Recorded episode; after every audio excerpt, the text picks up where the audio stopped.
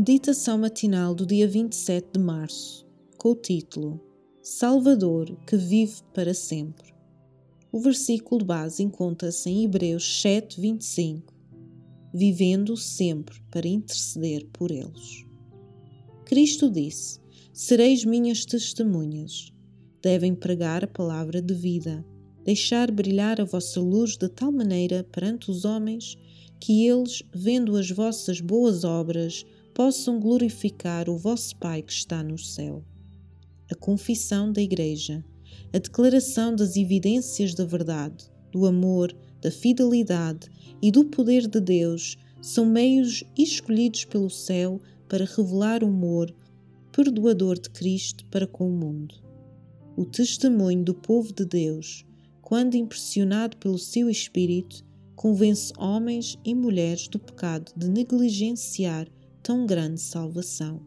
Embora as pessoas que se convertem a Deus reconheçam o seu poder manifestado através dos patriarcas e dos profetas, elas têm um testemunho mais interessante a apresentar relativamente aos milagres da graça de Cristo, o Salvador que vive para sempre, na sua experiência presente e pessoal.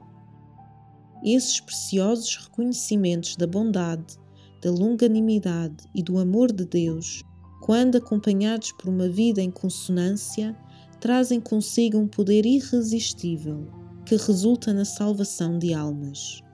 Diz o apóstolo: Vós sois a geração eleita, o sacerdócio real, a nação santa, o povo adquirido, para que anuncieis as virtudes daquele que vos chamou das trevas para a sua maravilhosa luz. Cada verdade importante recebida no coração deve encontrar expressão na vida. É na proporção em que recebem o amor de Cristo que os homens e as mulheres desejam proclamar o seu poder a outros. E o próprio ato de o proclamarem aprofunda e intensifica o seu valor para a sua própria alma. Aqueles cuja alma está cheia do amor de Cristo e estão ansiosos por revelar o conforto, a esperança e a paz que invadem o seu coração.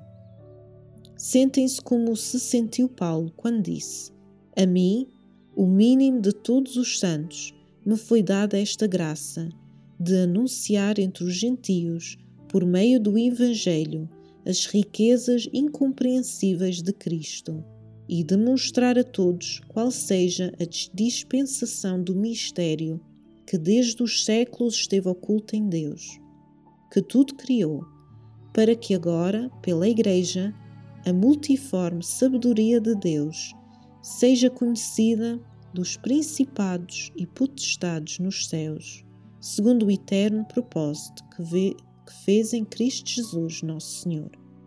The Review and Herald, 19 de fevereiro de 1889.